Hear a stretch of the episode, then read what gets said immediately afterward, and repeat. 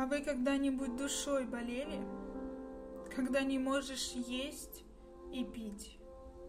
Когда тобой дурные мысли овладели? Да так, чтобы не хотелось жить. Когда сидишь один в квартире, от боли стиснув зубы в тишине, и хочешь рассказать кому-то в мире, но остаешься сам собой наедине.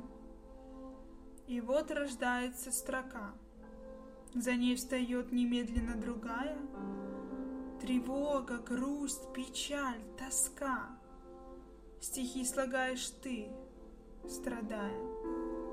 Белый лист бумаги, ручка, тишина. И так до самого рассвета. Только боль в душе слышна. Таков синдром поэта.